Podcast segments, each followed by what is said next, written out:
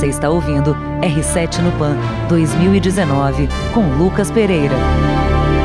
Fala aí pessoal, tudo bem? Lucas Pereira mais uma vez com mais um podcast para vocês, é, falando um pouquinho dessa expectativa dos Jogos Pan-Americanos de Lima 2019, um PAN que tem tudo para ser um enorme sucesso né? E a gente sabe que a cidade de Lima tem alguns problemas, né? Problemas de, de trânsito, mas que com certeza na hora do evento esses problemas serão, se não sanados, pelo menos amenizados. Pelo menos essa é a expectativa que a gente tem, né? Com os corredores de ônibus, os corredores é, é, de ônibus e vans, pessoal da organização, atletas, é, técnicos, pessoal da organização, jornalistas, né, e todo mundo que estará envolvido com os Jogos Pan-Americanos. A gente vai ter esse corredor de ônibus e com certeza a cidade, é, é, muitos dias, por exemplo, a cerimônia de abertura acontece no dia 26 de julho, que é uma sexta-feira.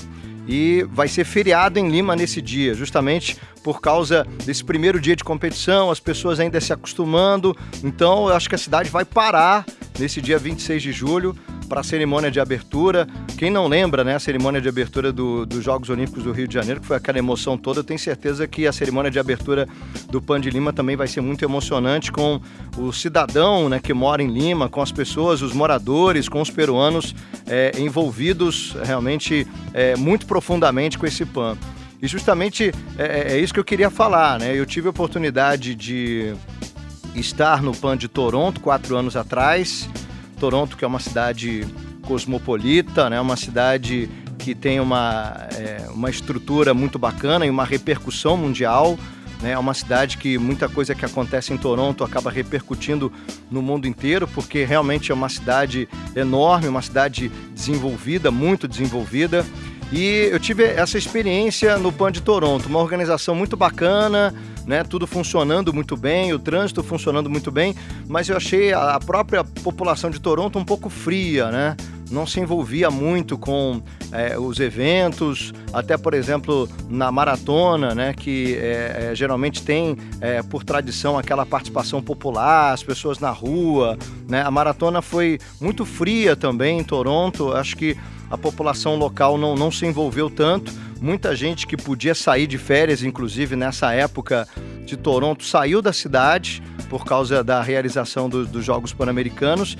E eu acho que justamente isso não vai acontecer no, no Pan de Lima, né? Eu acho que a população local vai se envolver muito mais. Eu acho que é, existe uma preocupação muito grande do povo peruano de mostrar que eles podem sim organizar um torneio, né, como esse, que é o maior torneio esportivo das Américas.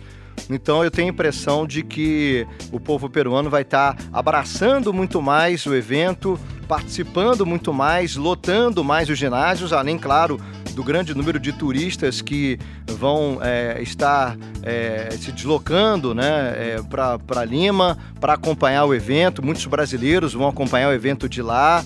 Eu tenho certeza que muita gente da América do Sul inteira vai estar em Lima para acompanhar o evento e eu acho que a população vai se envolver muito mais. Essa vai ser a grande diferença né, de quatro anos atrás de Toronto para Lima. Esse envolvimento, essa participação maior, esse maior calor humano que o sul-americano tem muito, né? O latino-americano, de uma forma geral, tem esse calor humano e eu tenho certeza que isso vai acontecer. Esse calor humano a gente vai encontrar lá em Lima, por isso essa ansiedade toda, essa expectativa toda que eu tô tendo, né? A próxima terça-feira eu já vou estar tá viajando para lá.